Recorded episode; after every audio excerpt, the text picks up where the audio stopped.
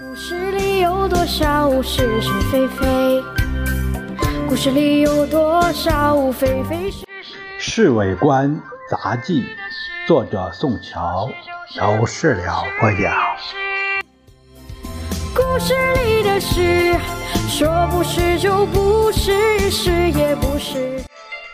故事里。先生今天一早起来，精神很好，读圣经好像比平常格外起劲儿。坐在早饭桌上，不时的又和夫人说说话，这都是最近几个月来少有的现象。大令。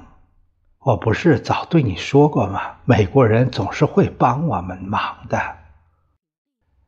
罢是罢了，不过数字太少，不会发生很大的作用。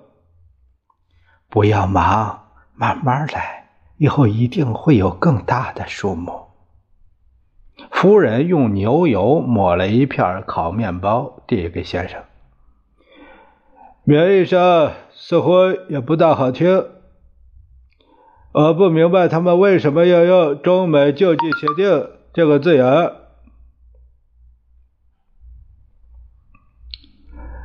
我们中国抗战八年，受了很大的损害，人家救济我们是没有什么关系的。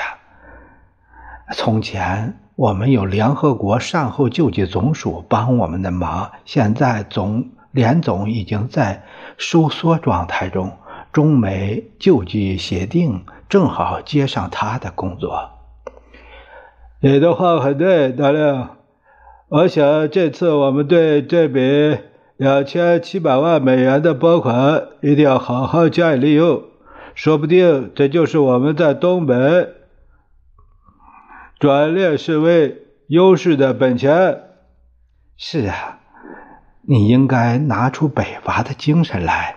对付共产党那时候的困难艰苦，比现在要多几百倍呀！达令，你说我们是不是应该向美国朋友表示谢意？那太应该了。你为什么不找张群和王世杰来商量一下？好，我等会儿就找他们来。还有子文先生拉开了椅子，站起来。先生到办公桌看了十几个重要的公文以后，他就关照侍卫长打电话找宋子文、张群、王世杰。他们三个人在半个钟头内就先后都来了。先生很高兴的让他们坐下。中美救济协定换文什么时候公布啊？报告主席，今天下午三点。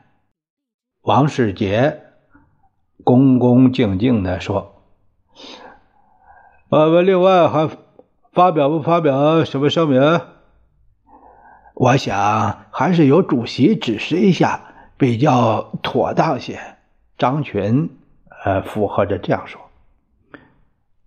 呃，总得光是表示感谢不够，